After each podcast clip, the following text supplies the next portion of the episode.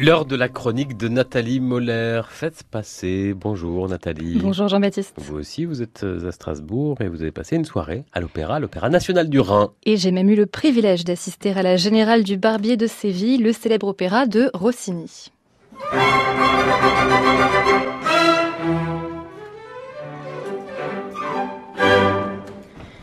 Ce soir-là, je n'étais pas non plus la seule spectatrice. Loin de là, dans la salle, il y avait aussi des gens de la maison, des proches des artistes et des étudiants. Et moi, j'ai passé la soirée en compagnie de cinq jeunes, des jeunes qui n'ont pas vraiment l'habitude d'aller au théâtre lyrique. Je me nomme Touré Sekou, euh, j'ai mes 19 et demi. Ça, euh, le spectacle, je l'ai regardé à la télé à l'époque, tu vois, lorsque j'étais sur moi, mais quand même, aujourd'hui, euh, j'ai vécu comment ça se passe, donc ça m'a plu. En fait, Toé Secou, il a pu bénéficier d'invitations un peu spéciales de la part de l'Opéra national du Rhin, des invitations distribuées dans le cadre d'un partenariat établi entre l'institution strasbourgeoise et l'association Le Refuge.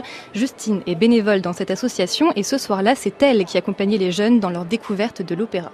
Le Refuge est une association qui propose un hébergement euh, temporaire, un accompagnement social, médical, psychologique aux jeunes majeurs victimes d'homophobie et de transphobie. L'objectif de notre équipe est d'offrir une ouverture euh, culturelle, de donner à, à, nos jeunes des outils permettant leur intégration sociale parce que leur lien avec l'extérieur est brisé, ils sont quand même délaissés, isolés. Donc toutes les sorties sont obligatoires. Il faut qu'ils sortent. Faut qu'ils sortent, Nathalie, mais j'imagine que l'opéra, c'est pas forcément leur euh, premier choix. Non, mais justement, c'est bien là tout l'enjeu d'une telle initiative. Et d'ailleurs, je peux en témoigner, ils sont sortis avec le sourire, même si certains m'ont confié que ça n'était pas forcément leur style de musique. Mais l'idée pour l'Opéra national du Rhin, ça n'est pas de convaincre, ni même de séduire, c'est tout simplement de faire découvrir. C'est une mission qui nous tient à cœur à l'Opéra national du Rhin, puisqu'on accueille des groupes euh, qui appartiennent à un public dit empêché ou non public, hein, c'est-à-dire des gens qui ne viendraient pas d'eux-mêmes à l'opéra. Ça fait partie euh, de notre mission de service public, d'ouvrir nos portes à tous, faire ressentir toute la variété de ce qu'on peut montrer.